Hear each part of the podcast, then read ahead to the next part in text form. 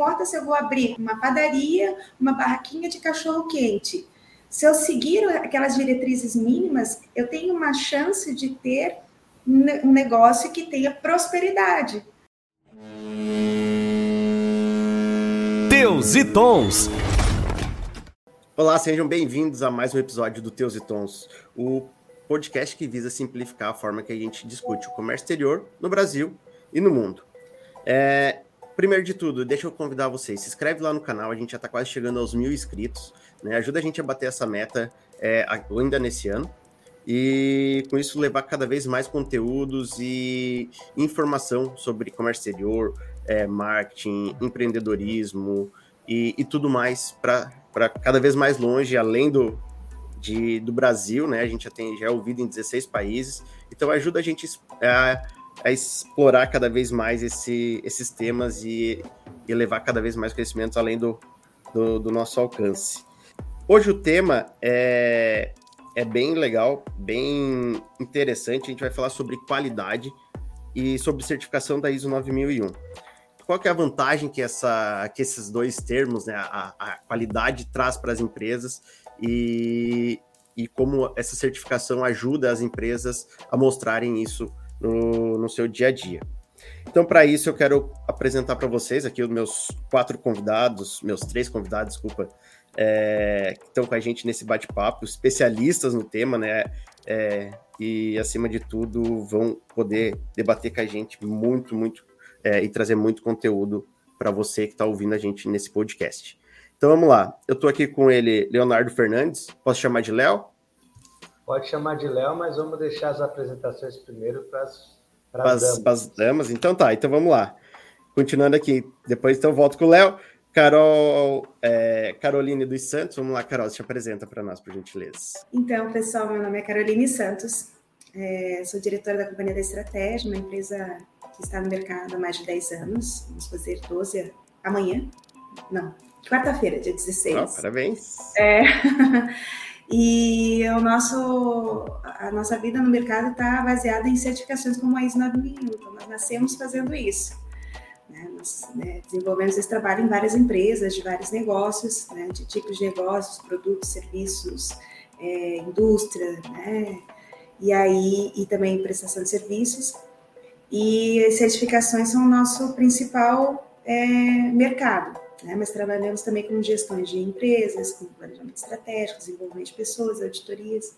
Então, é, a gente tem um pouquinho de experiência para compartilhar e algumas histórias interessantes que vão ajudar aqui a gente esclarecer esse tema.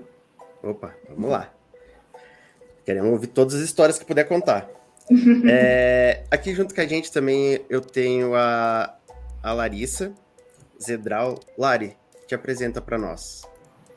Oi, pessoal. É, eu sou a Larissa Zedral, sou assistente de qualidade na Royal Cargo. Recentemente me formei como auditora interna e também participei de todo o processo de implementação e certificação da ISO 9001 na Royal. Obrigado, Lari. Agora, então, como bom cavalheiro, Léo, se apresenta é, para nós, Léo. Finalmente.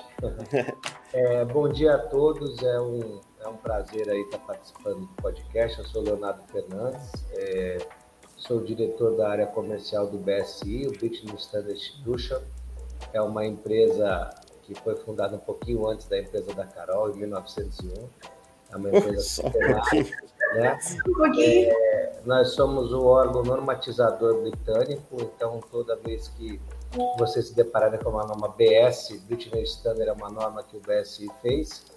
Eu estou nessa indústria é, de sistema de qualidade, há mais de 22 anos, né? Eu sou formado em engenharia química com MBA em gestão empresarial, gestão da qualidade e comecei a trabalhar faz bastante tempo é, como estagiário na parte de qualidade automotiva, que antigamente era QS 9000, que foi oriunda da ISO 9000. Então hoje eu sou responsável pela operação Brasil e Chile, né? cuidando dessa parte é, comercial, da parte de certificação, e vamos aí poder bater um papo e tentar é, é, desmistificar um pouquinho a questão de qualidade e alguns mitos que a gente tem. Show, obrigado, Léo. E eu sou o Robson, É, hoje estou de host desse podcast. É, Para quem me conhece, eu já tô, sou um dos produtores do Teus e Tom, já conheço é, todo né, esse, esse ambiente, mas hoje estou aqui como a primeira vez sendo host. E como vocês viram aqui, rodeado de especialistas e pessoas que vão agregar muito no nosso podcast de hoje. Então, primeiramente, toca a vinheta.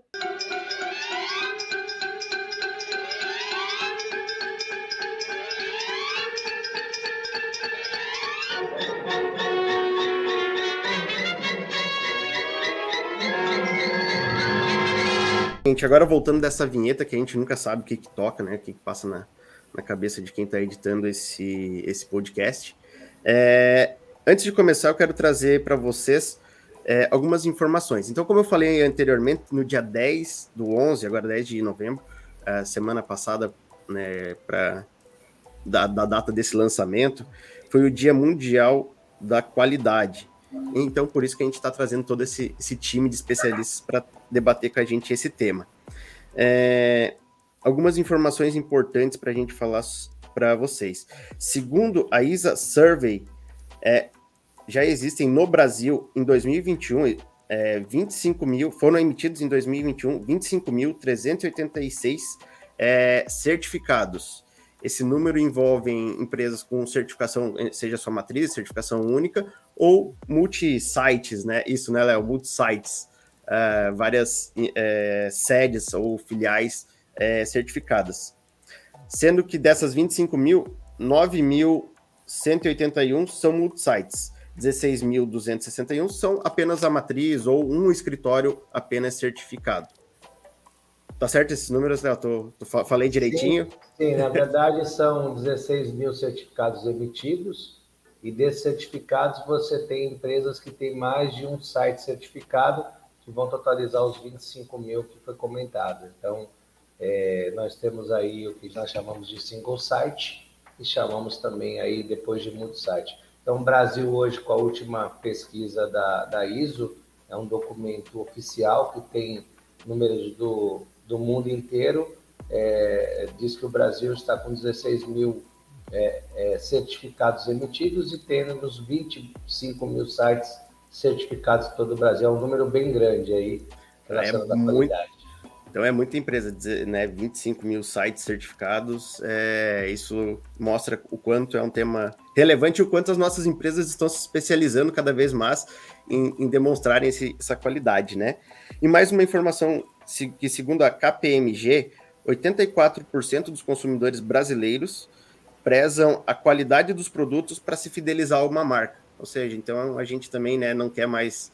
É, a gente olha muito para isso, a, a durabilidade ou, ou, a experiência que aquilo que a gente está comprando, né, onde a gente está investindo, é, nos proporciona como um benefício. Dito isso, vamos às perguntas, bastante informação agora para abrir.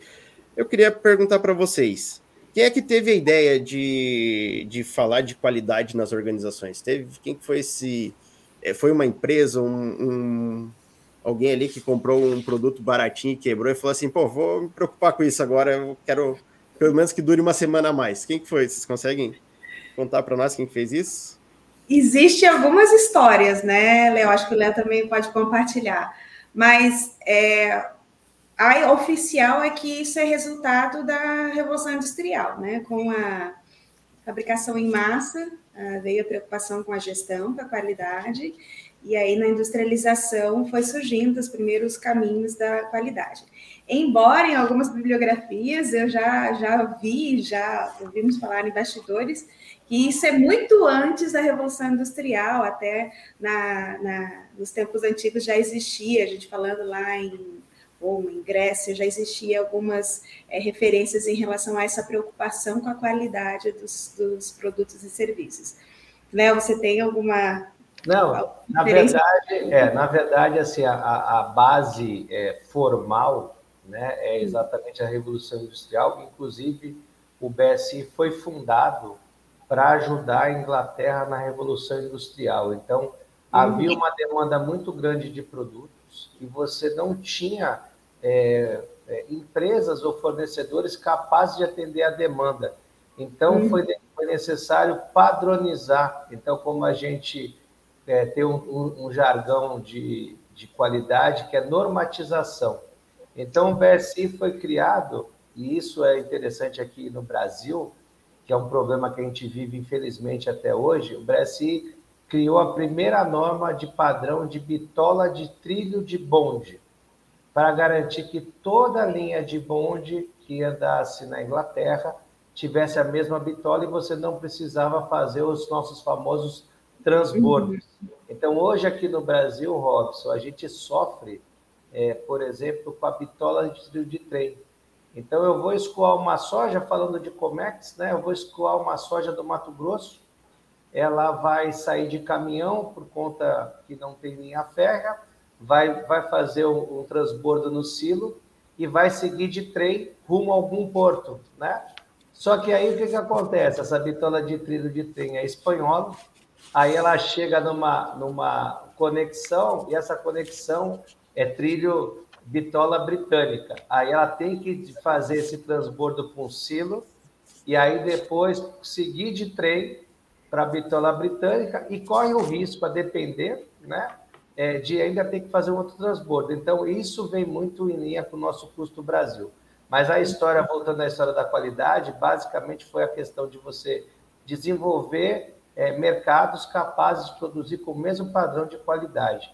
E é uhum. muito forte isso na indústria é, é, das guerras, né? fabricação de armamentos, tanques e, e, e toda a parte bélica para você garantir que uma, uma arma, um rifle comprado na Inglaterra tivesse a mesma capacidade de um rifle uhum. comprado no Brasil, por exemplo, se fosse, só dando, exemplificando, né? Então, a, é, a qualidade veio daí, de você ter capacidade de produzir dentro do mesmo padrão. E a gente também tem padrões ruins e padrões bons, né? Uhum. Sim. É. Lari, tem alguma coisa? Não, a história que, né, recentemente, é, todo mundo aí da qualidade, então a história que foi repassada até o momento é a mesma que surgiu ali na época da Revolução Industrial, né? Teve até ali a questão de que precisava realmente que esses produtos bélicos precisavam atender aquela conformidade. E onde teve essa parte de inspeção dos produtos e a parte da qualidade. Isso, isso é legal para quando a gente fala em normatização, né? Porque, querendo ou não, cada empresa quer tornar o seu padrão como referência mundial, né? Daí os cabos USB, que até hoje a Apple não aceita o, o seu padrão, e cada um que se vire com um carregador, andar com dois, três carregadores no, na bolsa. Então, é, isso é, é, vem bem a, a, calhar. Eu tenho uma informação aqui que é bem legal, que em 1987 foi desenvolvida a normatização da ISO 9001, com base aí, então, como o Léo já falou, tudo que tem BS no começo, né? É, tem origem na, aí na BSI, é, então, em 1987 foi desenvolvida a normatização da ISO 9001 é, e a sua criação foi baseada então na norma britânica BS, 7, é, BS 505.750. Não, 7750. Tem, uma, tem a sopa de letrinhas aí. Ah. A, o BSI criou a primeira norma de gestão de qualidade em 1979, oito anos antes da primeira publicação da ISO 9000 que foi a BS 7750, né? E o BSI possui funcionários em todos os comitês das ISOs, das revisões das normas. Então, ela foi a base, foi a primeira norma de gestão da qualidade, porque é, existe muito, na história da qualidade, era muito alinhada a produto. Então, você tinha basicamente, como a Larissa comentou aí, a questão de você ter muita inspeção, e é o famoso passo ou não passa. Então, não está ok, você coloca para retrabalhar. Mas havia uma demanda das organizações de como reduzir os custos da não qualidade.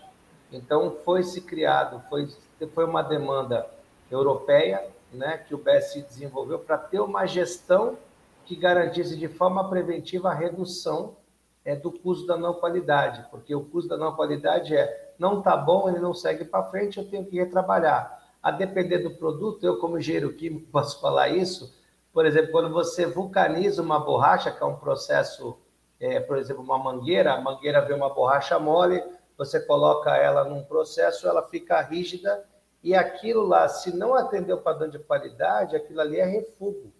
Eu não tenho o que fazer com Não tem reutilização. Não tem. Na verdade, existe, mas, por exemplo, você poderia picotar e colocar numa manta de asfalto, mas isso não faz parte. Da, da parte de construção civil do asfalto. Aquilo seria mais focado em sustentabilidade, mas assim. É, é mais você... uma, uma reutilização para não deixar jogado em qualquer canto do que realmente um benefício real para essa é. reutilização. E, por exemplo, nesse caso específico da borracha que eu conheço um pouco, o refúgio ele leva uma linha de Kevlar que é super cara, que ela é, é a prevenção a incêndio. Você tem duas ou três camadas de borracha, é prejuízo é muito grande.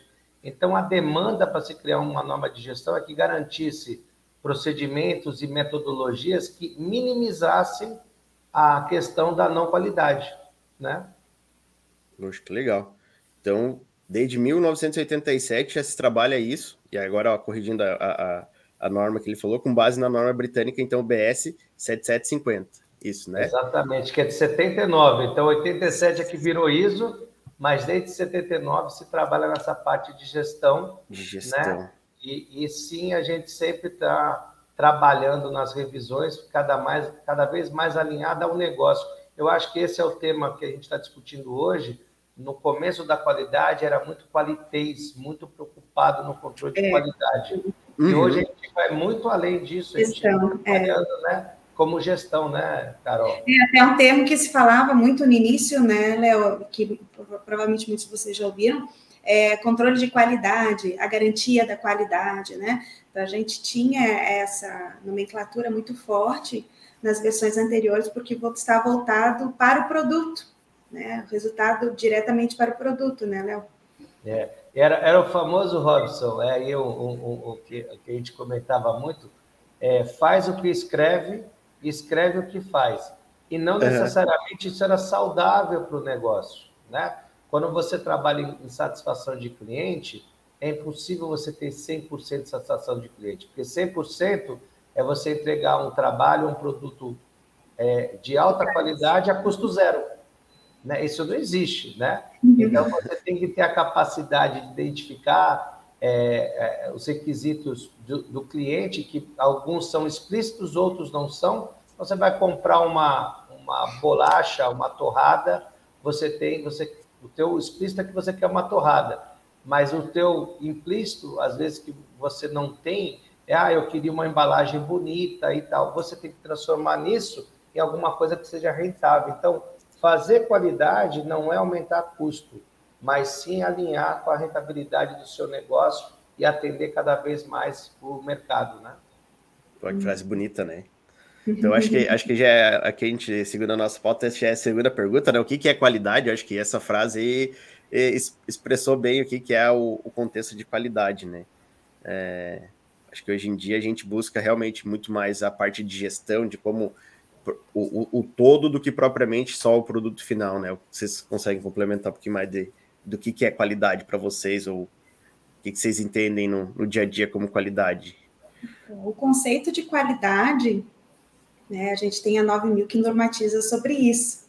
Né? E traduzindo lá o que traz, é, é um conjunto de atributos, um conjunto de, de, de requisitos que um, um, produto ou um serviço traz. Então, coloca no mercado, lá vou usar o exemplo da bolacha que o Léo trouxe. Que bolacha é essa? Uma bolacha que tem uma característica, que atende um grupo específico.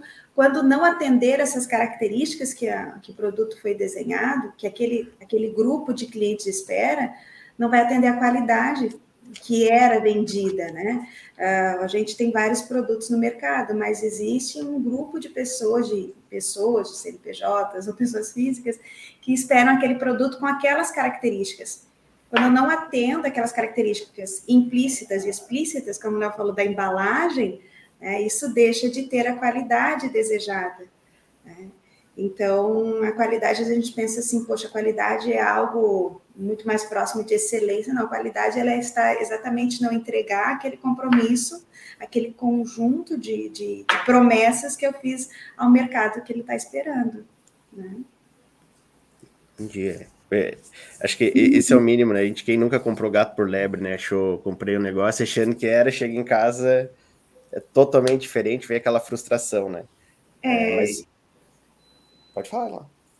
Não, pode complementar. É. Não, é que eu ia falar aí, acho que, acho que isso que é, o, que é o interessante quando a gente fala de qualidade, que é realmente, não é pensando que eu vou é, sempre aquele momento ou, né? Ah, eu comprei um produto, vai ser sempre um. Não, o que você está recebendo, né? Tem aquela, tem, tem pelo menos uma garantia de que é uma coisa que não vai te fazer mal, ou que, né, supre ou cumpre vários requisitos de segurança, e não necessariamente é aquela, comprei uma bolacha, comprei um, um produto e vai ser é, eu vou abrir, vai, vai tocar uma música, vai brilhar alguma coisa, né? É, imagina assim, né? A gente vai lá, eu tenho, tenho uma expectativa de uma marca que geralmente eu compro, compro, por exemplo, um tênis. E eu gosto desse tênis porque ele é o que o meu pé é o mais macio, é o mais confortável. Então, essa é a qualidade que eu estou buscando naquele produto. E uhum. quando eu compro aquele tênis nessa expectativa e ela não atende para mim, ele deixa de ter qualidade. Agora, falando na indústria, no serviço, é da mesma forma. Eu compro com a empresa X uma prestação de um serviço e eu vou sempre na expectativa de que vai ser cumprido aquilo que eu contratei Vamos imaginar lá, sei lá, a manutenção do meu carro, né? Mas eu sei que eles sempre, além da manutenção, eles entregam lá um espelhamento do vidro, às vezes uma calibração do pneu, às vezes um atendimento muito mais cordial do que eu sei que os outros entregam. Então, essa qualidade é esperada que eu tenho. Quando eu não atendo isso, eu deixei de atender, de satisfazer o meu cliente. Então, aí está a não qualidade, né? Quando eu não entrego aquilo que implícita e explicitamente eu já havia me comprometido com a minha clientela. Esse exemplo da Carol é muito legal, porque ela pode ter tido tudo isso. Só que o manobrista, na hora de trazer o carro, tinha acabado de fumar e entrou uhum. no carro dela. Então, todo a gente tem a gente tem um conceito de qualidade que é o valor real e o valor percebido. Né? Uhum. O valor uhum. percebido é aquele que realmente tem, como ela citou do tênis, para ela é o conforto, o outro tem o design do tênis. Então, é, não é tão fácil trabalhar com qualidade, você precisa de várias coisas. Esse caso da concessionária, por exemplo, fez a manutenção, tudo certinho, tudo espelhado e tal. A pessoa que foi manobrar, né, é, fumou. Por isso que a gente tem uma abordagem da ISO 9000 na versão 2015, que já vem desde a versão 2000, que fala da parte de processo. Então, é, a Larissa também pode comentar isso, porque faz parte de uma empresa certificada, é que o cliente ele percebe o resultado do processo. Então, não adianta eu, comercial, vender a minha empresa muito bem vendido, eu passar os requisitos do cliente para de operação, ser feito toda a parte de auditoria, é, feita a emissão do certificado, tudo correto, o auditor ter ido bem e eu tenho um erro de faturamento. Então, por uma parte do processo eu tenho impacto. Então, qualidade é basicamente o valor percebido, né? não necessariamente o valor real. Então, com uhum.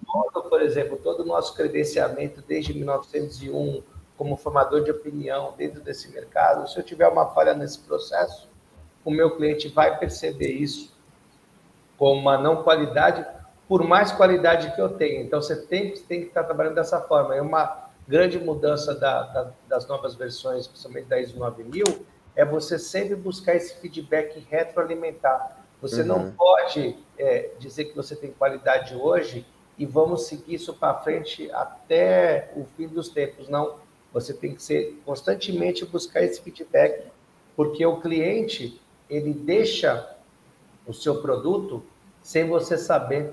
Então, quem, quem e outra coisa, né? O potencial de externalizar a parte ruim é muito grande. Então, por exemplo, você foi num restaurante, você foi muito bem atendido, você não vai colocar na internet que você foi muito bem atendido. Você vai falar para os seus amigos, olha, Ô, ô, ô, Larissa, muito bom aquele restaurante que eu fui, porque você encontrou com a Larissa. Você não ligou para ela para falar, Larissa, olha, restaurante é muito bom. Agora, quando você é mal atendido, quando você tem um problema, isso ecoa demais. Então, assim, não tem como dissociar é, sustentabilidade do seu negócio, resiliência do negócio, sem falar de qualidade. É e é bem a, a, questão de que a qualidade ela não tem, ela não gera um custo alto em si, mas a não qualidade ela gera um custo muito maior. Então, quando a gente fala ali da, dessa percepção do cliente, né, do serviço que a gente entrega, é, às vezes a gente, né, a própria organização entende-se que ela atingiu ali, né, a, todos os requisitos ali do cliente e tudo mais, mas às vezes a percepção dele é que ele não teve um serviço de qualidade. E a gente sabe também que no, no Comex, né, então tem coisas que pode gerar um custo bem alto para a empresa, né, durante ali todo o processo da execução ali do serviço por não atingir a conformidade. Então, a não qualidade era um custo bem maior do que a própria qualidade, né? É, isso que eu ia até aproveitar esse gancho e realmente perguntar. A gente está falando bastante em produtos, né? Mas uh, o nosso, o, a maioria do, de quem acompanha o Teus Tons são empresas de serviço. Como é que eu verifico esse serviço, né? Porque a princípio eu não tenho o, o os procedimentos da empresa, eu, eu, cliente, não tenho os procedimentos da empresa da Carol para saber se ela está cumprindo os, os requisitos ali para me entregar qualidade no, no serviço ou não. Como é que eu faço essa percepção de que ah, agora eu tenho esse selo de, de, de qualidade, a ISO, estou é, certificado pela ISO, mas que de fato eu, eu gero esse valor percebido para o cliente, né? Como é que eu consigo garantir isso? É através de pesquisas mesmo? É perguntando? Ou ter, vocês têm alguma vivência de algum de algum, alguma ferramenta, alguma forma que eu consigo ter um feedback mais mais real e momentâneo dos clientes sobre qualidade no serviço de serviço? Existem várias formas a gente perceber, isso depende de cada negócio também. É, a pesquisa é uma delas, mas ela é muito pontual e ela é um universo muito pequeno. Às vezes a gente pega uma pesquisa, uma pessoa que percebeu só um pedaço do serviço, né? Só a finalização, acompanhou, como no caso de vocês, né, que estão no Comex, toda a parte desde de, de, de início da, da, do negócio, da venda, né, do agenciamento até a finalização. Não pegou, ele pegou só a finalização. E se para ele chegou eficaz, né, chegou no destino, pra, ele vai dar a percepção daquela visão dele. É, outras formas também de perceber isso é você avaliar se é um cliente que volta a comprar de você, né? A gente está trabalhando aí fidelização. A gente verificar volume, se é uma pessoa que procura mais você, se é uma pessoa que está indicando o teu trabalho, né? Se ele é um, às vezes até uma pessoa que reclama, né? O número de reclamações é importante porque se as pessoas reclamam para você, elas têm expectativa também que você melhore aquela prestação de serviço. Também a gente pode avaliar pelas nossas falhas no meio do caminho, né? O que, que a gente teve de desvios, né? Como um termo que é utilizado. Retrabalhos. Então, existem muitas formas que a gente precisa definir dentro de cada negócio de como perceber, né? Se o meu cliente lá está satisfeito, né? Se ele está percebendo essa satisfação, né? Porque não é só entregar o que eu me propus, mas como o Léo falou muito bem aqui, é essa percepção que ele tem do meu negócio, o quanto uhum. ele está satisfeito em relação a essa entrega. É, é a relação de parceria, de confiança, né? É, eu aí não vou, não vou repetir tudo que a Carol falou, porque basicamente é. Esse alinhamento, mas, por exemplo, para serviço existe uma métrica global chamada NPS, Net Promoter uhum. Score, né? Ela é baseada em coleta de dados de cliente, ou seja, em pesquisa de satisfação, e essa metodologia ela é bem simples. Ela, ela é feita um, uma, uma pesquisa que vai ter um, um, um, score de 0 a 10. Então, de 0 a 6 é considerado detratores. Ou seja, uhum. vamos pegar o exemplo da Royal Cargo. De 0 a 6, eu não recomendo a Royal Cargo de forma nenhuma, porque eu entendo que o serviço que ela está me propondo é muito ruim. De 7 a 8 é o ok, a Royal Cargo me atendeu como eu queria, mas eu não, não, não tive, não senti nada. Então, é como a Carol comentou, ela foi fazer a manutenção do carro, o objetivo básico dela é que o carro voltasse bom da revisão e foi entregue dessa forma. Veio sem o cheiro do cigarro, mas veio sem lavagem, sem espelhamento. Isso era uma expectativa dela. Uhum. E o 9 e 10 são os promotores, aqueles que estão satisfeitos, que realmente estão encantados com o serviço e, e são os promotores. Essa metodologia fala o seguinte: O 7 e o 8, você tira ele fora, porque são os neutros, e você coloca basicamente é, os promotores, os, o 9 e 10 sobre o 0 a 6.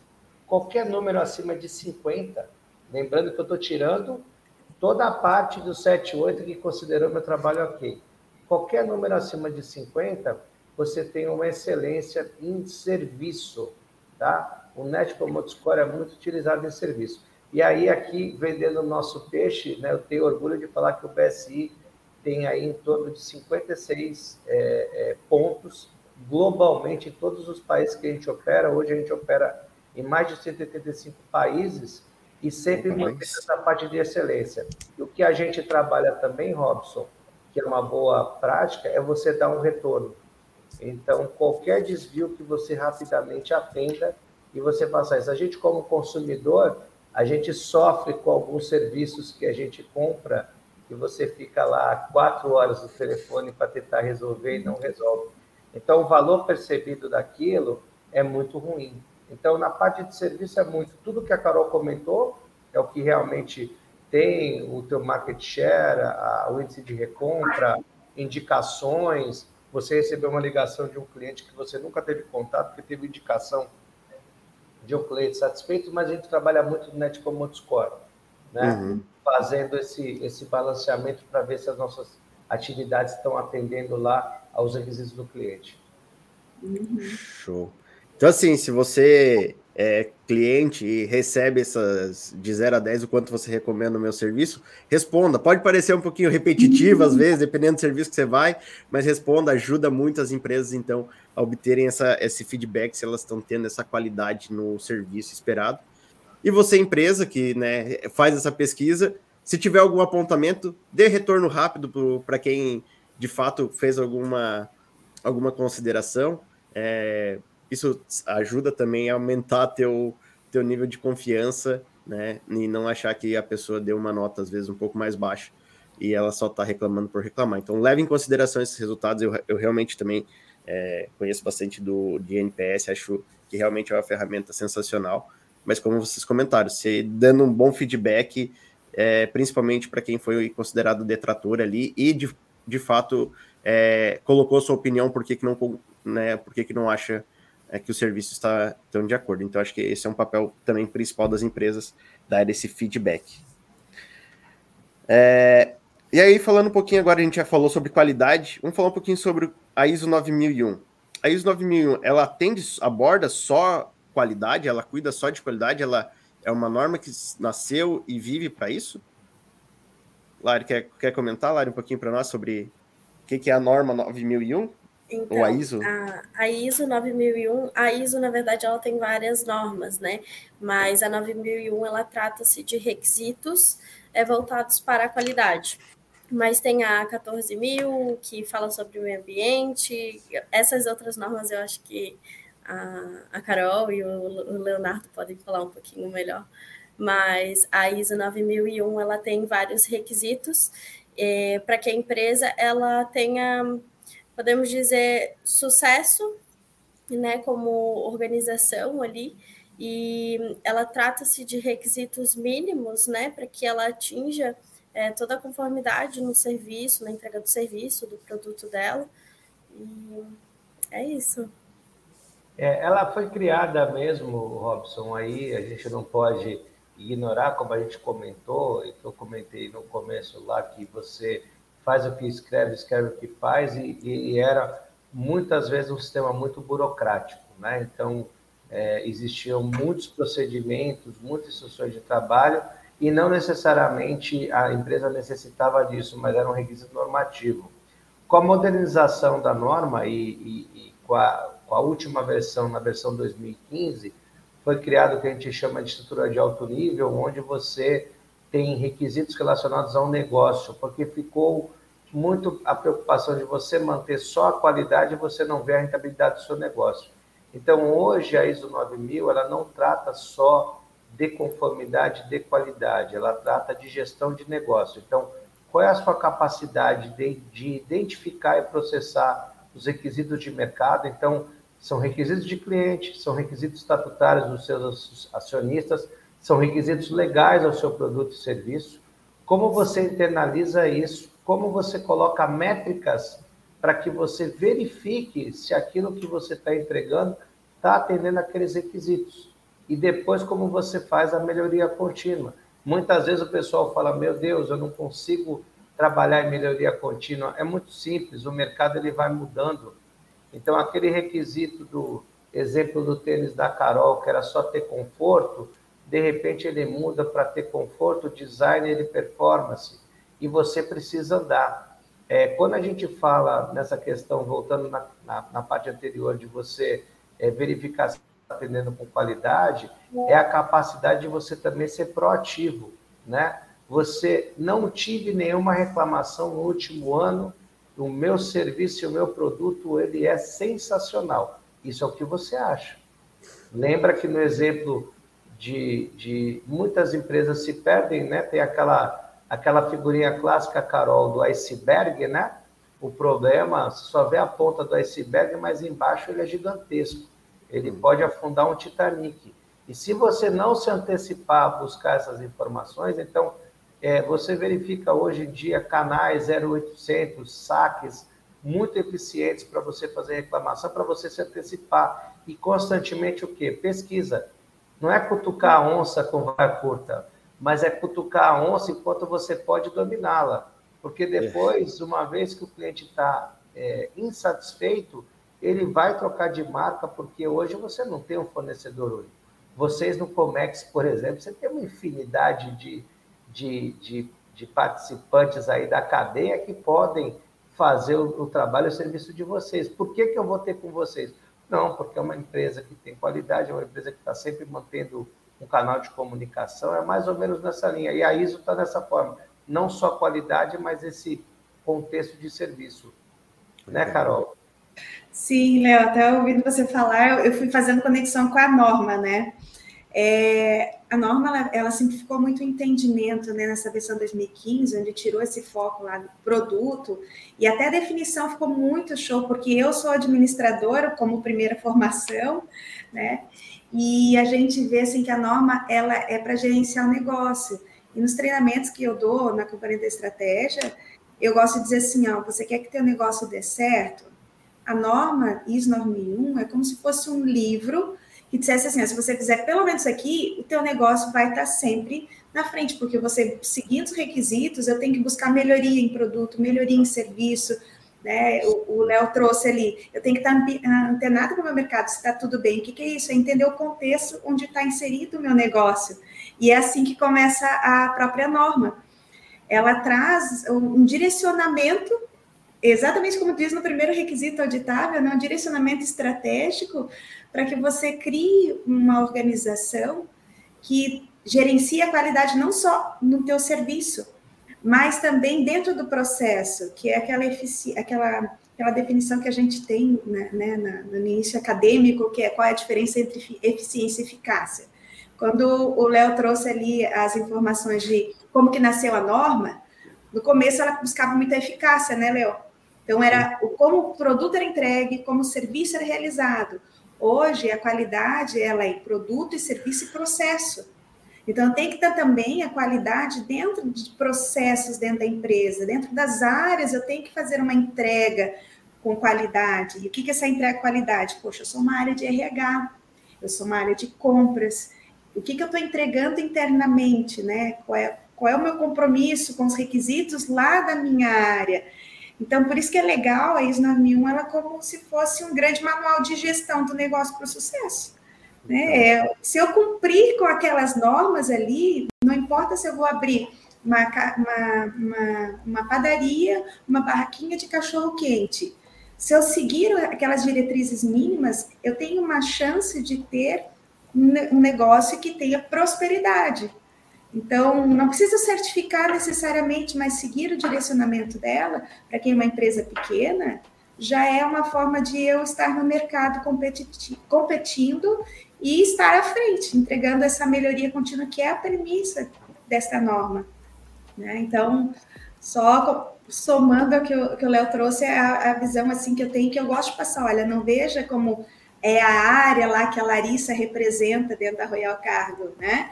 É a empresa como um todo que está gerando essa qualidade. Cada processo está entregando para que lá ao final aquele serviço, aquele produto, ele tenha qualidade também. Né? Então, é a relação entre eficiência e eficácia. Então, ela, além de ajudar a, a entregar essa percepção para o cliente de um produto, de um, de, uma, de um serviço com qualidade, ela também ajuda a organizar a casa internamente, ao gestor que não tenha feito um plano de negócio, alguém, a pelo menos parar um pouquinho e colocar algumas, algumas luzes em cima de algumas coisinhas dentro da empresa dele. Acho que é, é, é acho que é bem legal essa, essa visão, assim, né, de é, ajuda a, a, a, a, mostrar valor para fora, mas também ajuda a organizar a casa. Acho que como tu falou, tem, tá, Carol falou, é, tá começando agora e não começou a empresa meio que é, a, o, na, na, emergência ou na necessidade de começar e não tem muito planejamento. Acho que a ISO a, a norma né, da ISO ajuda também nessa organização dentro de casa.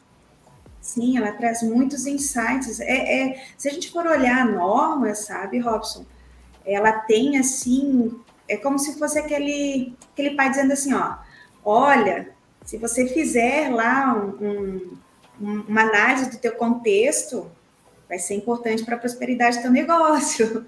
Conheça quem é teu concorrente. A norma faz isso, ela está dizendo, ó, conheça né, as questões externas e internas, o que, que você tem de bom dentro de casa, o que, que tem lá fora que pode interferir no teu negócio.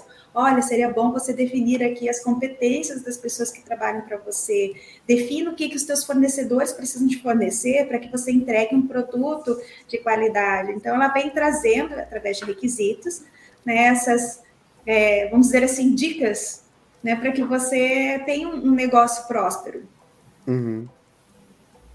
Gente, legal. E assim, sabendo de tudo isso, já estou convencido que é, eu, eu preciso pelo menos me saber o que, que é a ISO 9001 para minha empresa. Eu já vi que ela realmente tem valor.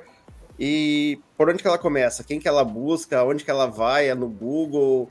É, agora a gente está aí em tempo de política, todo mundo mandando dar um Google aí. É, é assim que ela encontra um parceiro para ajudar ela a, a, a, ir atrás da ISO, ou pelo menos buscar essa, esse entendimento? Como é que, como é que ela faz para. Como é que nasce, né? Na verdade, assim, é, eu costumo brincar, e já falando da parte politizada que você estava tocando, né? Primeira coisa, a, o sistema de ISO 9000 ele não é um sistema democrático que a gente brinca do povo para o povo. Ele mandatoriamente tem que ser um compromisso da alta direção. Então, quem tem o poder da caneta, quem assina, quem determina os recursos físicos, financeiros e humanos da organização. Quem tem um poder de decisão tem que comprar a ISO 9000. Então não adianta ah, o pessoal de chão de fábrica, o pessoal que entrega o serviço, está todo comprometido em fazer com qualidade. Então, a primeira coisa, isso tem que partir do gestor. Né? Então, o gestor precisa estar compromissado. Por quê? Como ela estava comentando, a gente não tem mais hoje uma norma de conformidade e de qualidade a gente tem uma norma de gestão do negócio que permeia a parte de qualidade. Então, quem é que vai falar para mim ah, para onde eu vou daqui a cinco anos?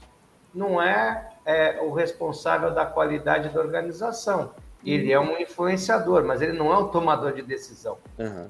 Então, a primeira, o, o, primeiro start da ISO 9000 é você que o gestor ou quem tenha o poder de decisão queira fazer isso e ele vai dar o direcionamento estratégico, o plano estratégico da organização, e esse plano estratégico, para a gente não. Ah, mas plano estratégico é uma coisa só para grandes organizações. Não.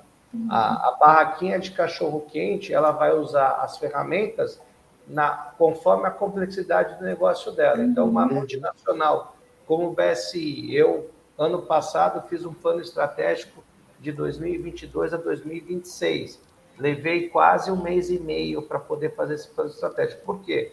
A atividade é complexa, mas eu fui colocar o que, que eu vou ser daqui a cinco anos e o que, que eu preciso fazer para fazer isso. Então, essa determinação vem do alto da organização. Quando o colaborador vê que a alta direção está compromissada, isso vai permear na organização como um todo. Então, é muito importante. Dentro da ISO 9000, existe um capítulo que fala de comunicação. A comunicação é você passar essa informação, essa mensagem, né? E aí já vamos aqui fala do qualitez e o português, mas ele fala missão, visão, valores e a política da qualidade é o que vai dar o norte. E aí sim a organização vai estar como um todo. Mas basicamente para responder a tua pergunta, se começa, é, se você quer ser um profissional da área da qualidade, é, é interessante fazer treinamentos de formação, interpretação da norma, é, formação de editores internos e depois formação de editor líder, para você entender. E se você é uma organização que quer pleitear uma certificação, a gente recomenda fazer um gap análise, ou seja, entenda que a ISO 9000 não vai explodir o que você tem. Ah, eu vou ter que reescrever tudo que eu tenho. Não. Quando você faz um gap análise, você verifica o que você já tem, porque se você não tiver rotina, se você não tiver processos e sistemas, a sua organização não existe. Então, uhum. o que, que acontece? A ISO 9000 ela, ela preconiza que você faça ajustes naquilo que você já tem para que você consiga atender os requisitos e, claro, consiga premiar. Então, basicamente, o início é você fazer um gap análise para você entender do que você tem, o que, que pode ser aproveitado, o que, que você pode ser melhorado e o que, que deve ser criado. Então, uhum. eu adorei o exemplo da Carol do pai, exatamente. Olha, seria legal você determinar as competências, mas aí fala, olha, o que você tem aqui determinado não está alinhado com o que você precisa, né? A gente, por exemplo, em auditorias é muito comum quando você olha uma descrição de um cargo, a organização coloca ali o que ela desejaria de benchmark do cargo. Só que quando você vai auditar as pessoas que estão naquele cargo, elas não têm a competência. Eu já fiz uma auditoria que a empresa falou: olha, nessa posição tem que ter 25 anos de experiência. A pessoa era ótima, tinha os indicadores sob controle, mas a pessoa tinha 32 anos. Ela não tinha como ter 25 anos de experiência. Então, a não conformidade saiu pronta, porque não fui eu que determinei, não foi a ISO. A organização determina que você deve terminar as competências. Você colocou no papel aquilo que você tinha de expectativa, mas você não pode, né? Você está dando um tiro no pé, né? É, e é legal isso que o que o Léo falou, porque é bem isso. A norma, ela não diz o como fazer. A norma, ela diz assim, o que você precisa buscar de informação, que você precisa formar de informação, né? O que você precisa reter de informação. Mas o como fazer é cada organização que tem a sua receita de bolo, que tem o seu, o seu método de fazer. Ela vai dar alguns ajustes que você precisa fazer. Então, isso é legal que o, que o Léo falou, porque existem várias formas de fazer um bolo. Cada um tem o seu jeitinho diferente, alguns mais complexos, mais demorados, né? Cada um tem o seu, a sua forma de fazer. E para isso também é legal falar, quando você perguntou assim, o que, que é preciso ter, né? É, você precisa, além de fazer essa análise, de ver o que, que, que, que é compatível com a norma, o que, que você precisa evoluir, é você verificar que alguém dentro da empresa ela possa dar continuidade à gestão desses processos. É uma área como a, a que a Larissa representa aqui, é importantíssimo que a empresa pense em ter alguém para nos auxiliar internamente a dar é, seguimento a isso, a, uma, a, um olhar com os vistas da qualidade. Mas não é a, a área da Larissa, por exemplo, a qualidade é quem vai fazer a qualidade. Ela é como um consultor interno. Né? Ela está ali orientando a empresa assim, olha, os é nossos... Uma facilitadora, exatamente. É uma facilitadora. Ela vai dizer assim, olha, os nossos resultados, a gente tem oportunidade de melhoria aqui, a gente tem desvios aqui, a gente tem metodologia, nós auxiliamos para resolver através de, de métodos de, de, solução de problema. Né? Então, é importante também a empresa pensar em ter esse suporte interno, né? uhum. né? de uma pessoa que vai conduzir, que vai ser a, a facilitadora, como o Léo falou, a pessoa que vai representar a qualidade nos processos. Mas uhum. lembrando que quem faz qualidade são todas as pessoas que estão dentro da empresa. Uhum. E até é interessante que o que a Carol falou, né?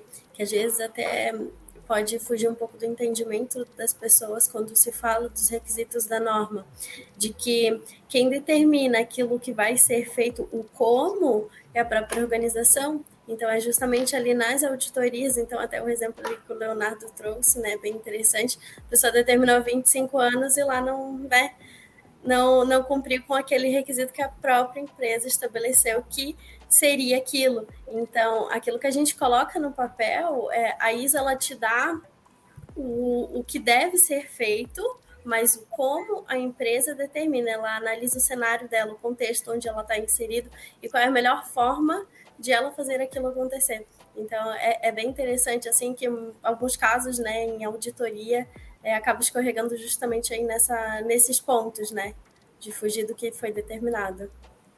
Exatamente. É, a pessoa faz aquele benchmark, né? Eu vou me comparar com o vizinho, aí então eu vou pegar o procedimento do vizinho e vou tentar aplicar aqui no meu. Aí não eu, não olho, eu não olho nem o que eu tenho em casa e vou, eu quero fazer, não, quero fazer melhor que o meu vizinho.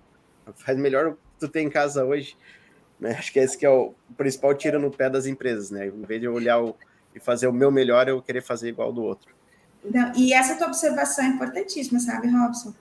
porque a gente tem assim referências no mercado de empresas né, que, que têm ferramentas, que têm é, metodologias ótimas, mas nem tudo cabe no meu negócio. Uhum. Então, essa análise né, que, que o Léo referendou aqui no início é importantíssimo porque não é tudo que vai caber no meu negócio. Eu não posso pegar lá uma metodologia que é aplicada, por exemplo, num sistema Toyota, né, num sistema, numa empresa que ela é bastante complexa, numa empresa pequena ou de um processo diferente, ou até a mesma coisa. Eu sou uma indústria é, metalúrgica, vou pegar lá de uma outra empresa metalúrgica, os mesmos procedimentos não cabem, porque são uhum. pessoas diferentes, valores diferentes, é, fornecedores diferentes, pessoas diferentes. Então, eu tenho que olhar para a minha boa prática, como de novo o Léo falou, a empresa ela já tem ali uma história, ela tem é, processos que já estão definidos, uma forma de agir que trouxe ela até aqui. Então, tem muita coisa ali dentro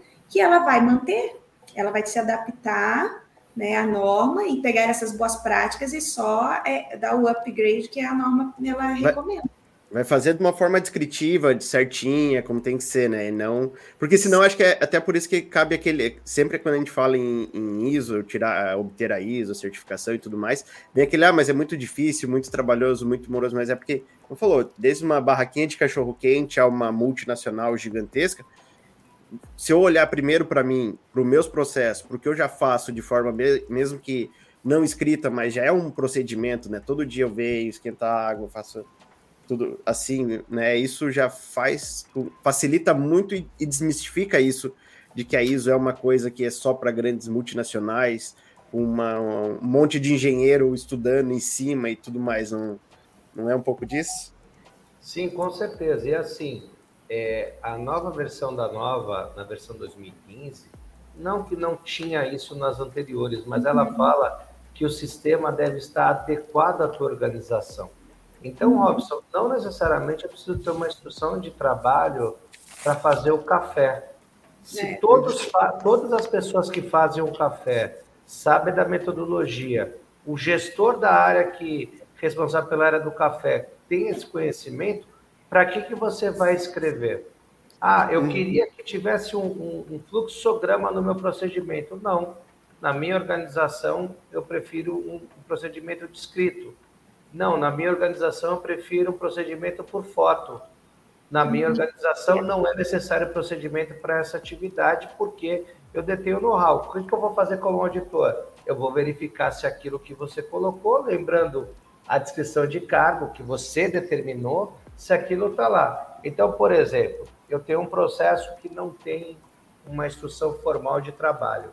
Eu levanto as reclamações de cliente. As reclamações de clientes são oriundas daquele processo eu vou te questionar, vou falar o processo não está sob controle, que eu tenho evidência disso. Eu não tenho nenhuma reclamação de cliente, eu não tenho nenhum apontamento de auditoria interna daquele processo. Porque eu, auditor, vou inferir na tua atividade, falar, não, você precisa escrever um procedimento para isso. Não, eu não preciso escrever. Isso já tá, faz parte disso. Por exemplo, no Comex, tá? que eu tenho um background também nessa área, por morar em Santos, já ter trabalhado é, muito com a Receita Federal aqui. É, análise é, é, é, é, a parte de liberação do cliente, né? Então, por exemplo, você tem um pátio de container e aí fala assim, o cliente liberou você para colocar esse container naquele navio? Não, o, o, o, o cliente falou, eu preciso que esse container seja até dia tal no porto tal.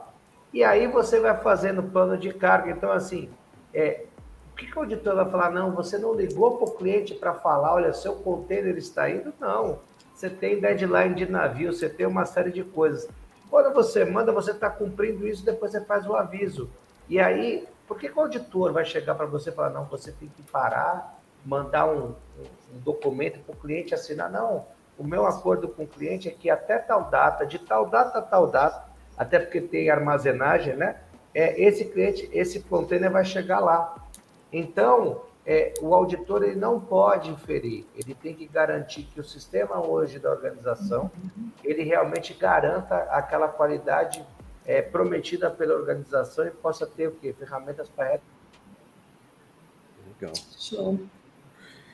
Gente, assim, e agora uma, vamos para um, um, passo a passo, assim, como é que eu começo, então, essa certificação? Já convenci o, o, o dono da empresa que ele precisa ter a, a obter, ir atrás disso, como é que ele faz? Ele contrata uma consultoria, ele contrata uma pessoa interna, ele ele se prepara, primeiro faz um, um, caixa, porque é muito caro tirar a certificação, o que, que ele tem, por onde que ele tem, essa alta gestão tem que começar? Então, a empresa, depois que ela identificou o dono, né, o tomador de decisão, né, a alta direção identificou como isso uma necessidade, como sendo uma oportunidade, é importante, como eu falei, que tenha alguém dentro da empresa que vá é, gerenciar essa implantação, esse processo, que vai ser a, a pessoa, o facilitador dentro da empresa. E aí existe treinamentos que podem ser buscados, como o Léo comentou aqui, de leitura e interpretação, de formação de auditores, e ela pode adquirir a norma, ela deve adquirir a norma para fazer a implantação. Mas ela também pode ter é, auxílio, como o que a Companhia da Estratégia faz. Nós é, participamos nas empresas auxiliando na implantação. Como a gente tem uma bagagem, a gente compartilha boas práticas, a gente constrói junto com as empresas, então a empresa ela pode ter esse auxílio, né? mas ela também pode se capacitar ou então pode fazer isso tudo junto. Depende né, da, do objetivo de cada empresa e do, do, do know-how de cada empresa, né? Às vezes a gente tem profissionais dentro da empresa que também já têm essa experiência e pode ser uma oportunidade é, fazer parte da implantação, buscando maior formação e conduzir isso internamente. Mas quero fazer, né? Eu gosto muito daquela figurinha que é uma, um labirinto e que tem o caminho certeiro. A, as consultorias elas ajudam a gente a fazer este um, um processo mais ágil, porque já conhece o caminho. Né? E aí a gente mostra com as boas práticas, aproveitando a, a própria força de trabalho da empresa, o melhor caminho para chegar no objetivo. É, Mas, aí, fica, fica, de, então fica é... a dica, ó, se você está perdido, a companhia da estratégia é uma opção, né? Tá aí. É... E no início desse processo também é importante, Robson, deixa eu aproveitar aqui também puxar a farinha para o meu colega. É importante escolher boas certificadoras né? Certificadoras que estejam, tenham uma boa representatividade no mercado, que representem o meu negócio, que tenham a ver com o que o meu cliente né, busca de, de representatividade no mundo, para quem trabalha com comércio exterior. E aí a gente tem a BSI também, que é uma referência, né? Ela participou da, da, da, das, da formação desta norma, então ela é uma, uma certificadora que tem bastante conhecimento do mercado. Então, é, também escolher uma boa certificadora no início é bastante importante. É, porque na verdade eu sempre brinco, obrigado, Carol, aí pelas palavras, eu sempre brinco que é, o que a gente vende não é certificação, o que nós vendemos é credibilidade.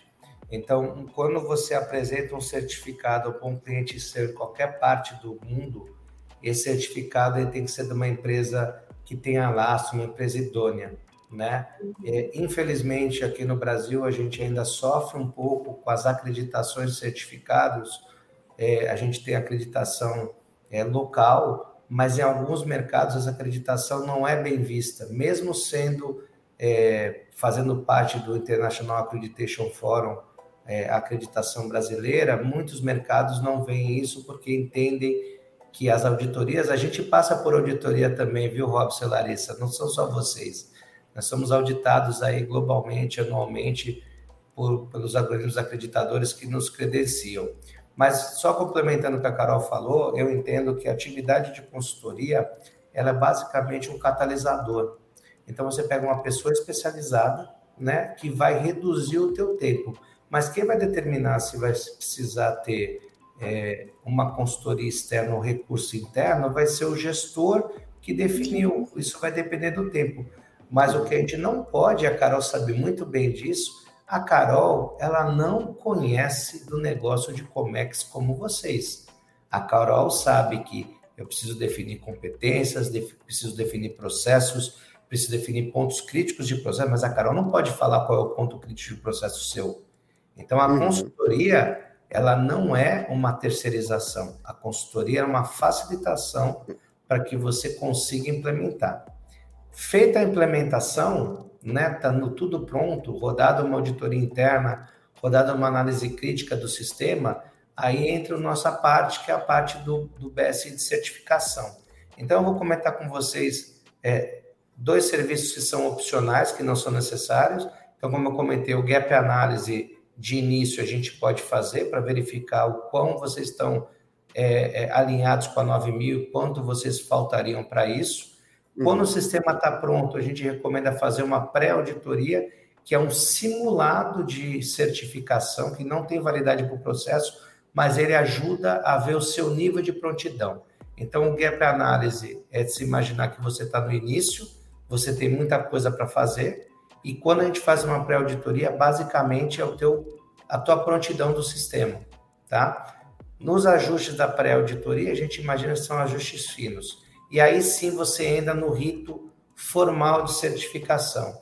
A certificação inicial, como aconteceu com vocês, ela tem um estágio 1, onde basicamente eu vou verificar se é, o que você colocou no seu sistema de gestão atende à norma e atende a requisitos legais, como você identificou e por aí vai. Então, basicamente, eu vou verificar documentação do seu sistema está atendendo os requisitos normativos, e aí eu vou para o estágio 2, que geralmente acontece um mês depois ou um pouco mais, para verificar a implementação. Então, no estágio 1 um, eu garanto que a documentação está ok, e depois eu vou ver se aquilo que você escreveu acontece. Aí eu vou através de entrevistas, através de avaliação de observação de processo, através de verificação de documentação, para ver se está ok. Você estando ok, tanto no estágio 1 quanto no estágio 2, nós fazemos uma recomendação de certificação. A essa recomendação vai para uma revisão técnica independente, né, de pessoas que não participaram desse processo, e aí, se tiver sucesso na revisão técnica, garantindo que eu dimensionei a auditoria da forma correta, coloquei auditores é, qualificados, os auditores têm evidência de todos os requisitos normativos e principalmente do escopo e atividade de vocês, é recomendado se recebe um certificado com validade de três anos. Por regra de certificação, esse certificado de três anos ele deve passar no mínimo por auditorias anuais. Ou seja, 2022 fiz estágio 1 estágio 2, fui certificado, vou receber um certificado com validade até 2025, faço uma manutenção em 2022, em 2023, uma em 2024 e depois eu vou passar pela recertificação. Esse é o processo é, geral. E é muito caro esse processo? Se a empresa tem que. Tudo eu, eu sei que caro, é relativo também, né? Mas é um. É, é, é, dispõe de muitos recursos. É, Não necessariamente. O custo, eu até brinco, Carol. Aí eu falo que o custo de consultoria, teoricamente, deve ser maior porque a gente trabalha de forma pontual. Então, uhum. quando a Carol passa, às vezes, meses na organização, tendo uma rotina, nós vamos em três momentos da organização. Então, não há um investimento caro, é claro. Quanto maior a organização, maior a complexidade, como a Larissa comentou, outras normas, né? Você tem uma questão maior. Mas não é tão caro, não. Isso vai variar com a empresa, mas pensando no investimento de três anos, isso não é tão grande. É, isso também varia, assim, da capacidade de absorção de cada empresa, né? Nós temos formatos de, de acompanhamento, né, de consultoria. A gente tem consultoria, tem assessoria. Quando eu tenho uma equipe interna, isso reduz o meu tempo de consultoria, isso é importante, porque daí a gente dá o direcionamento para a empresa, a gente valida processos, né? Então, tem um dinamismo diferente. E uhum. se a gente colocar isso na ponta do lápis em relação a investimento inicial e depois em retorno para a empresa, em processo, em redução né, de, de tempo, de custo, em ganho, é, fazendo aí o, como a gente chama, o retorno sobre o investimento, é, é, um, é um processo que ele é bem, bem, bem viável. Né? Mas ele, é ele se paga, ele se, ele, ele se, paga, paga rápido. É, se você aproveitar bastante, né? A gente está falando aqui de organizações que vão criar um sistema de gestão para uhum. realmente fazer a gestão, porque tem aqueles procedimentos que é criar um certificado na parede, que daí esse aí realmente é só Não custo. Vai.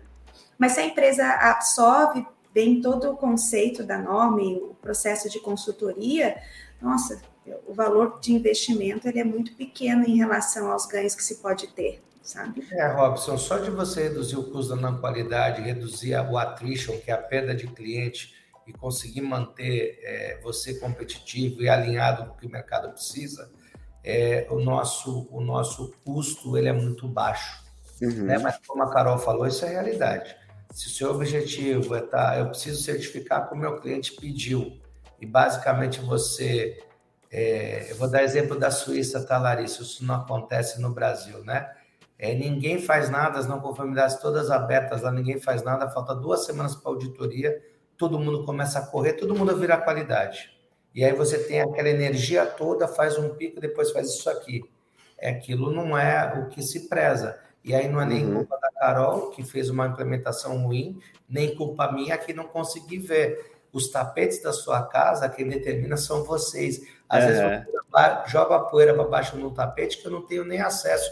Ele está embaixo da geladeira. Como é que um auditor vai levantar a geladeira para olhar um tapete? Né? Então, é, isso vai muito alinhado. Essa questão, Robson, é muito é, é, sensível. Organizações que falam que há um custo muito alto para fazer uma certificação e fazer a manutenção da certificação são empresas que não trabalham melhoria do sistema. Você uhum. tem uma, uma. A Carol falou, a formação da administração, você tem uma ferramenta poderosa de administração de negócio. A qualidade Sim. ela soma a consequência da ISO 9000. Você tem muito uhum. mais. Você falar só de conformidade de produto e serviço é muito pouco para a nova ISO 9000, né? Uhum. É. E assim, quem mantém, agora vou aproveitar o que o Léo falou aqui, é, sai muito mais caro eu ter um sistema de gestão que eu não aproveito as ferramentas. Esse exemplo que ele deu, né, que acontece na Suíça, né, Lari, né? É, poxa, daí chega lá nos 45 segundos tempo, faltando um mês, dois meses, chama assim, companhia da estratégia, vem cá, vem resolver o meu problema aqui, porque a gente vai passar para a auditoria. Bora operar milagre, né? É, milagre. Milagre não tem, gente. A gente vai auxiliar, mas o risco permanece, porque é todo um histórico que a empresa. Então, tem empresas que preferem é, deixar, né, até a véspera da auditoria. E, e não acontece as coisas na véspera da auditoria. E a, gente, quando é auditor, a certificadora, não vai ver isso. Mas você uhum. percebe, a tua equipe percebe, o teu cliente percebe. Né? É, o cliente percebe quando a gente faz qualidade só de véspera. É. É, os nossos colaboradores, que são os nossos clientes internos, percebem quando a gente está fazendo a qualidade. E, e, a qualidade ela tem que ser acreditada e tem que haver o um engajamento, é um princípio. O engajamento de todas as pessoas, precisa haver liderança. Né? Então, todos os princípios lá da qualidade fazem com que isso realmente tenha o peso dentro da organização e que seja percebido pelo cliente. Então, uhum. sai muito mais caro eu ter um certificado na parede, sabe? E correr às vésperas da auditoria. Sai bem mais caro. É até é. a questão de ter um engajamento, né? Por mais ali tem, vamos supor, né, consultoria, auxiliando durante todo aquele processo de implementação, mas precisa ter o um engajamento da, da própria empresa, né? de, de fazer os tratamentos das não conformidades, de fazer análise do seu contexto. Então, ninguém é melhor do que né, quem está na própria empresa, que sabe onde são as suas dores, para fazer o tratamento de tudo isso, né? E aí chega ali na, naquele desespero, naqueles últimos minutos, a auditoria, não dá tempo, né? Então é onde pode acontecer ali um deslize sim, e até a empresa entender de, de ser um processo extremamente difícil, né? de ser tipo uma missão ali meio que impossível, mas é mais assim desse engajamento também de todos, né, da, da organização, um facilitador ali da própria qualidade, alta direção, gestores, líderes, né, e suporte aí da consultoria também, isso auxilia bastante, a certificadora, enfim, é um, é um processo assim que envolve bastante pessoas.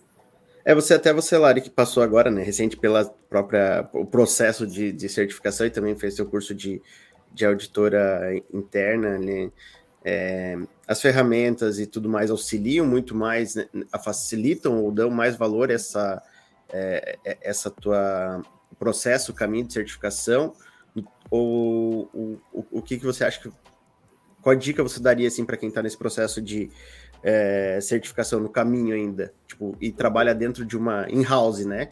Não é nem consultoria, não é nem a certificadora. Qual que é o, o caminho das pedras que você dá para quem está nos ouvindo e está nessa nesse passo hoje, assim, de, de, de, no processo da certificação? Uhum. Então, eu não tenho tantos anos assim de experiência, né, como Leonardo, a Caroline. Então, eu estou há pouco tempo, em torno de uns dois anos. Então, todo dia novos aprendizados, né? Mas pelo curso que eu fiz, eu fiz alguns cursos, né, até da parte da interpretação ali da norma, que a gente sabe que às vezes a interpretação é um pouco difícil em alguns requisitos. É, mas todo o processo, assim, é um processo que é, levou em torno de uns 10 meses por aí. E isso envolveu bastante pessoas de fazer tudo isso acontecer, então desde a parte de mapeamento de processos, revisão de documentos e o pessoal mesmo engajado, né, em, em colocar na prática também, né, isso que, que é feito e aí toda essa questão de, de entender o que, que são exatamente assim, as não conformidades, né? Eu acho que isso daí é um processo de, de aculturamento também, das pessoas de entenderem, analisarem o que de fato causou aquilo para que a gente possa fazer um tratamento, trazer as melhorias. Então, tem diversas ferramentas assim que utiliza nessa parte de, da, da parte de gestão da qualidade, né? De, de ter aí o resultado de não simplesmente ter todo o mapeamento feito, tudo bonitinho, vamos deixar assim. Não, vamos trazer as melhorias, vamos trazer um ponto a mais, né? E de realmente fazer o tratamento dessas dores que, a, que as empresas têm. E, e, deve ter sido complicado também, né? Fazer essa ponte entre a, a, a, companhia da estratégia e o público interno. Tu deve ter ficado quase que louca, né? Porque daí a Carol te dá um prazo, o pessoal aqui dentro diz que não, não consegue, essa gestão também é a mais complexa que tem dentro do, do dia a dia, né? De estar tá em house fazendo, a, a, obtendo a certificação, né? É, a gente trabalhou junto aí alguns meses, né, Carol? A, a outra consultora, a Suelen, também. Então, a parte mais assim que levou um pouco mais de tempo foi a parte de, de mapeamento mesmo, né? De que a gente não, não tinha assim exatamente todos os processos alinhados, então é, foi até um processo aí de melhoria em, em alguns do, dos departamentos, né? Então foi um processo assim, levou um tempo, levou um tempo.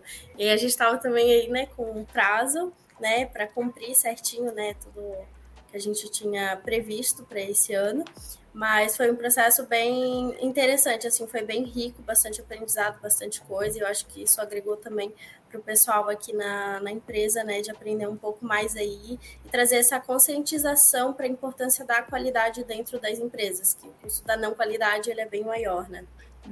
E eu quero contribuir aqui porque o resultado no processo que a Larissa participou foi bastante é, teve um desempenho muito além do esperado, porque é, é organização, sabe? Eu, eu, destaco assim a forma como a Vanessa, a Larissa, né, líder desse processo, elas organizaram, elas foram muito metódicas, elas acompanharam muito as pessoas, alinharam a, a consultoria.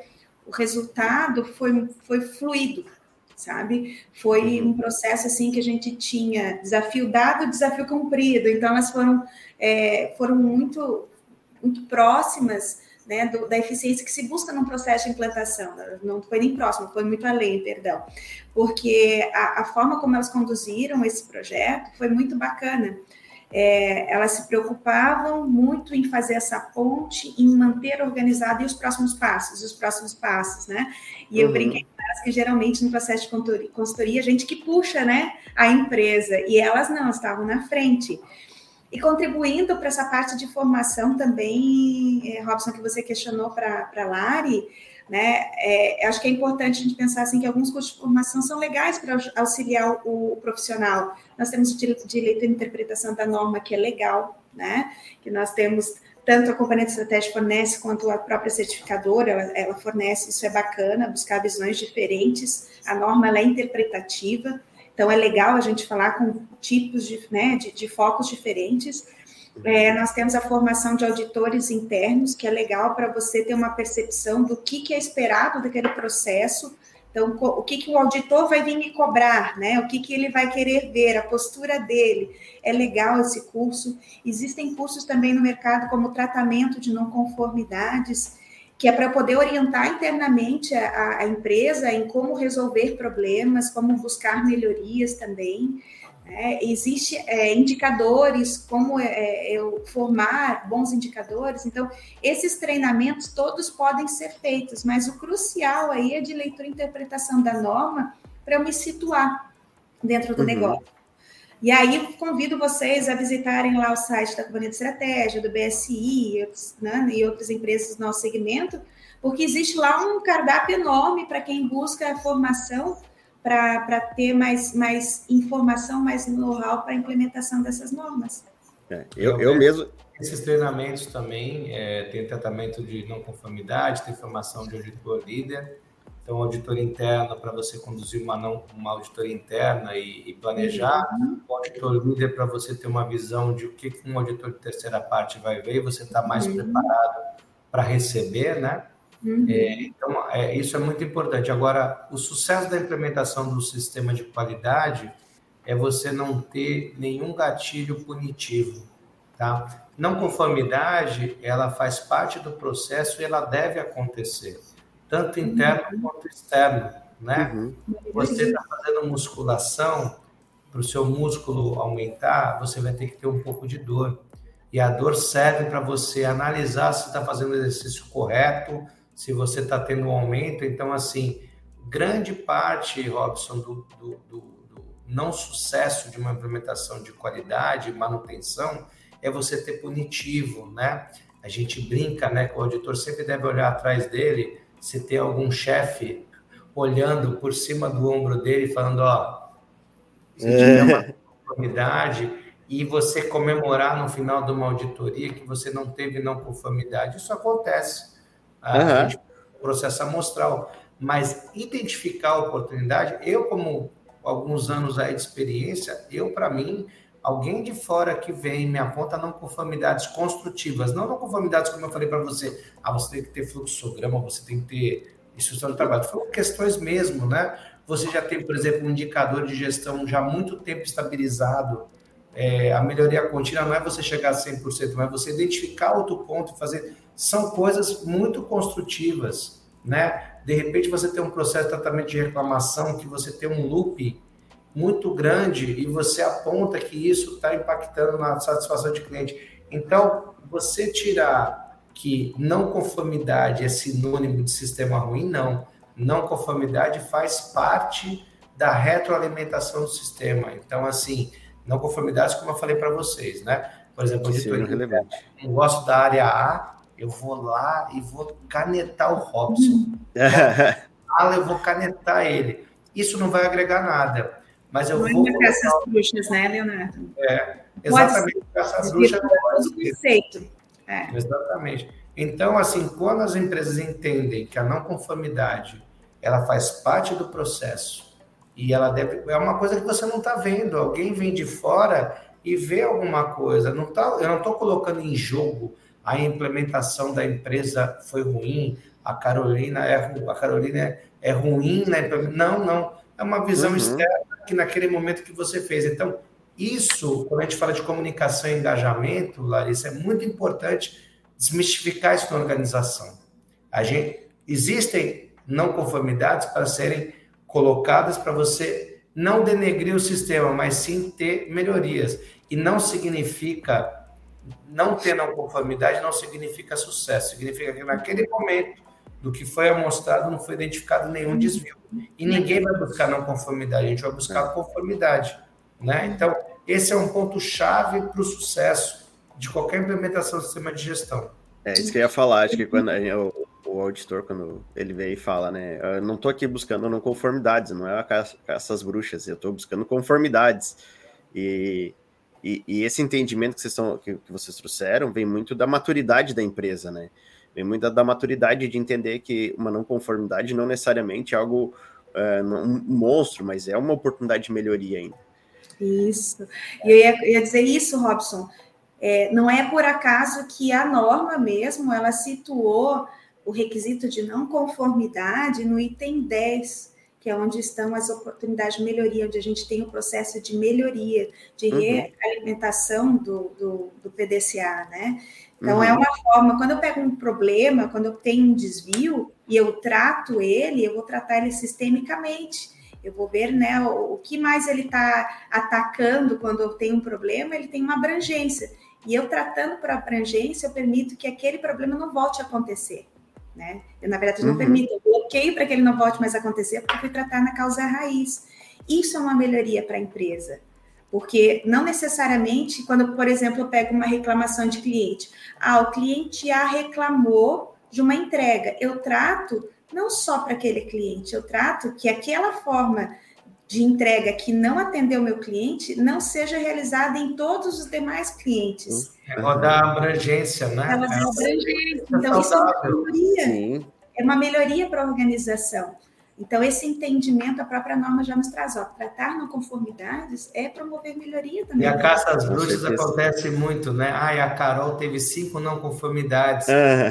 ela teve zero, mas na verdade eu sou obrigado a rodar a abrangência, eu sou obrigado a verificar o processo do Larissa, que não teve nenhuma não conformidade, não desvio sobre o que aconteceu com a Carol, para poder o que melhorar. Então é, é, isso que precisa desmistificar. E uhum. isso a gente vem conseguindo. É, os auditores do BSI são reciclados é, mandatoriamente todo ano, ou pelo menos uma vez por ano, no mínimo.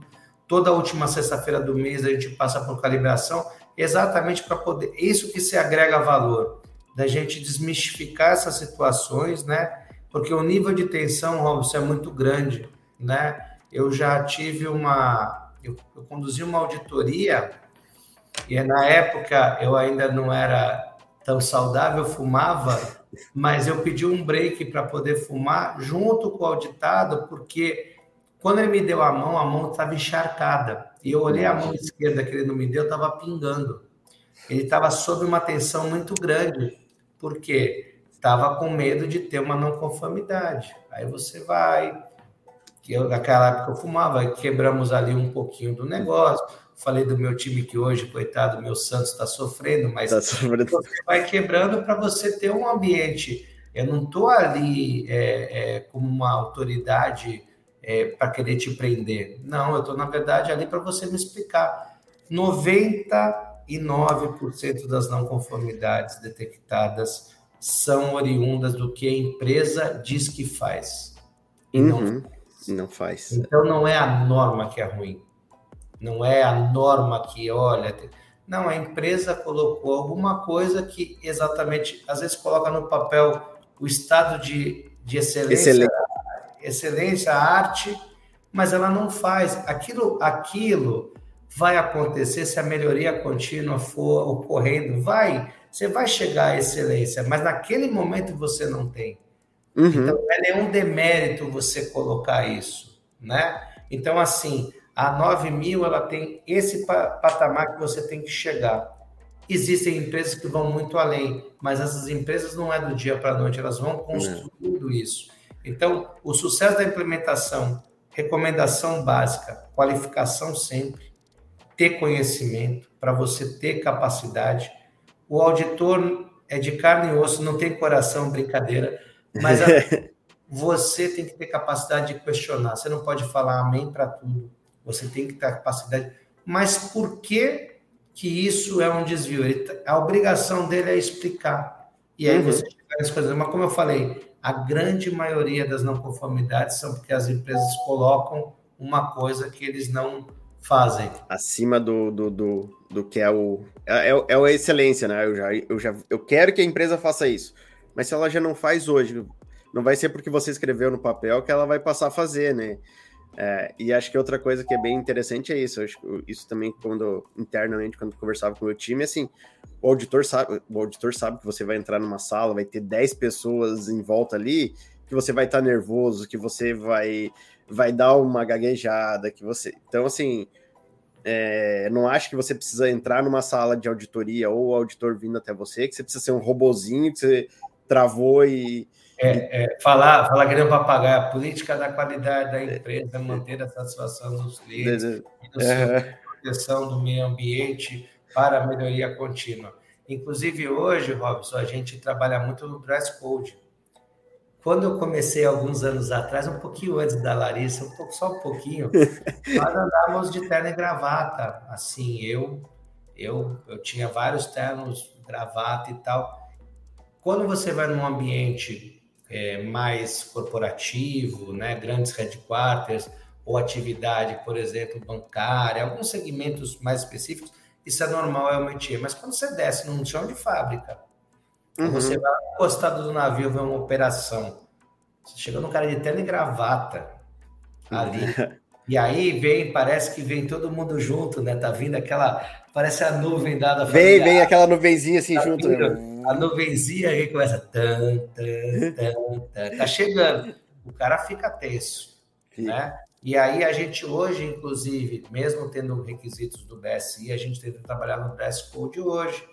É, eventualmente, sempre no primeiro dia, a gente vai um pouco mais social, né? Pouquíssimo uhum. usando gravata, e a depender da atividade, você coloca uma calça jeans, é, para você realmente quebrar, para a pessoa não ter aquele aquela barreira de comunicação e o que acontece, né?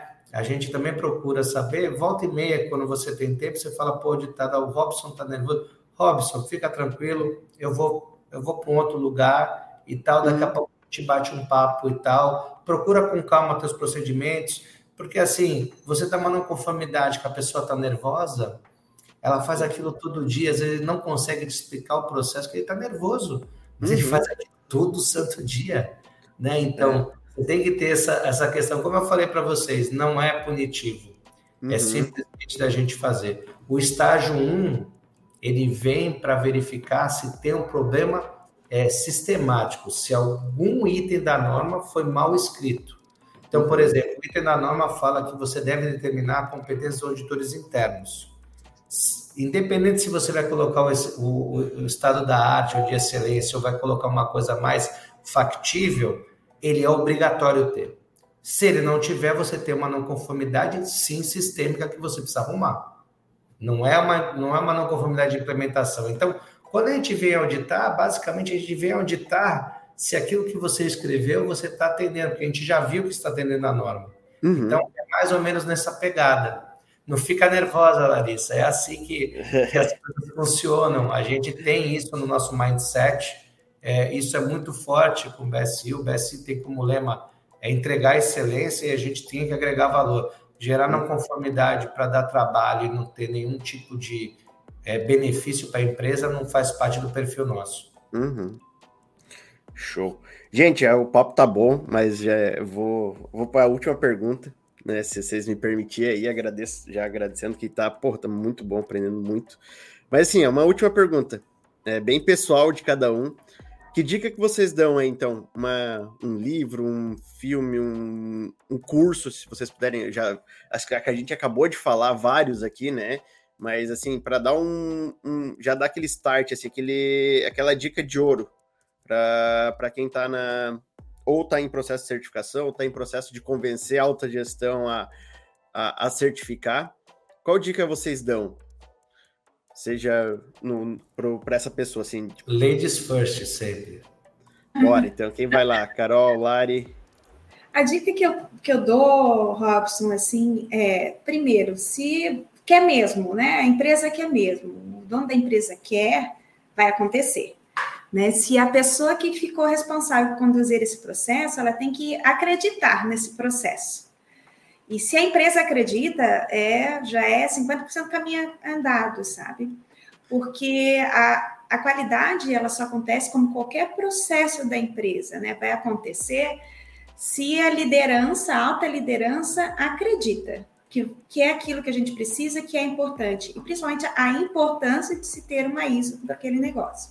Então, a dica é: se você não está convencido, né, não espere que os outros serão convencidos, que é diferente daquela frasezinha que alguém já ouviu em casa, do pai e da mãe, faço o que eu digo, não faço o que eu faço, não funciona, é. né?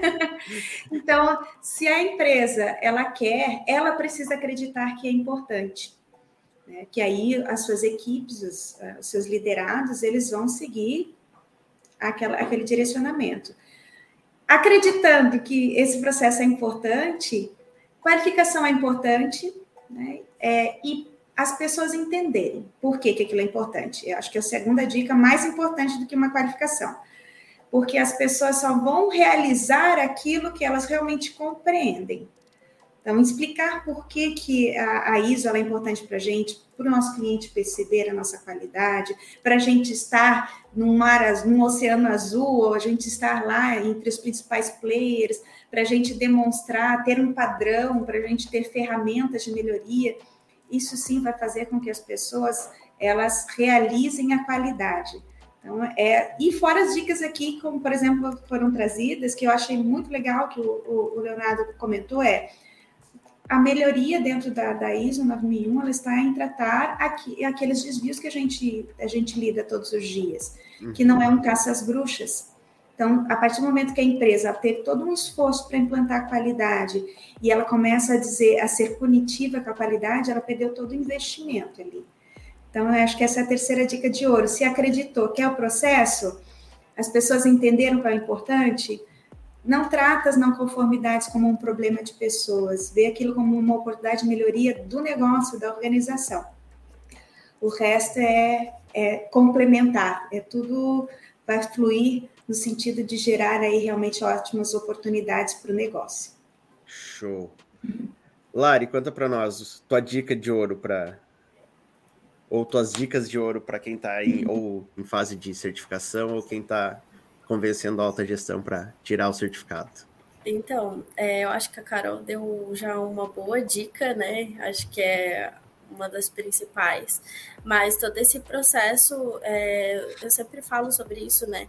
Que é sobre o engajamento de todos, né? Então, assim, é, ter esse, essa consciência do quanto é importante a qualidade, do, do quanto que pode impactar não ter a qualidade, então, isso pode gerar um, um, custo muito maior do que uma certificação, por exemplo, né? Então, toda essa parte de construir a qualidade é, é do engajamento de todos, isso é muito importante.